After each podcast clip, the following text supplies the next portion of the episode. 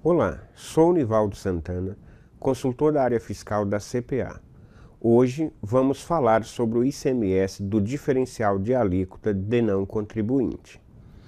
O ICMS do diferencial de alíquota de não contribuinte está previsto na Emenda Constitucional 87 de 2015 e foi regulamentado pelo Convênio ICMS 93 de 2015. Desta forma, o contribuinte paulista que efetuar vendas para não contribuinte, pessoa física ou jurídica, de outros estados, deve recolher o ICMS do diferencial de alíquota para o estado de destino. O Supremo Tribunal Federal, em 2021, julgou inconstitucional o Convênio ICMS 93 de 2015. Ou seja, o Supremo definiu que essa cobrança do diferencial de alíquota é inconstitucional. O Supremo definiu que para que os estados possam continuar cobrando esse ICMS do diferencial de alíquota de não contribuinte, o Congresso Nacional devia editar lei complementar para poder tratar das regras gerais desse diferencial de alíquota.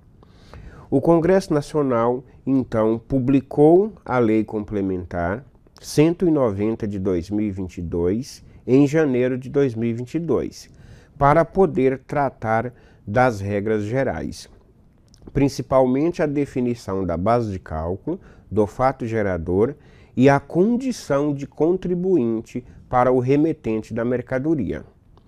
Nesse sentido, os estados passam a poder cobrar esse diferencial de alíquota de não contribuinte, uma vez que a lei complementar foi publicada. Entende-se que a cobrança desse diferencial de alíquota deve ocorrer a partir de 1 de janeiro de 2023 uma vez que a lei complementar está sujeita ao princípio constitucional da anterioridade. Nesse caso, o princípio da anterioridade disse que a lei só pode produzir efeitos é, a partir do ano subsequente ao ano da publicação da lei.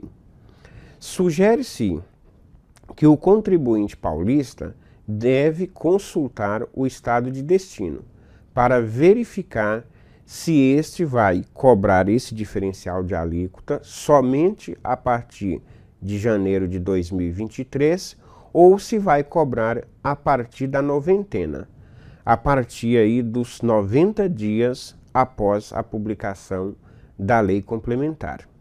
Esse foi o nosso tema de hoje.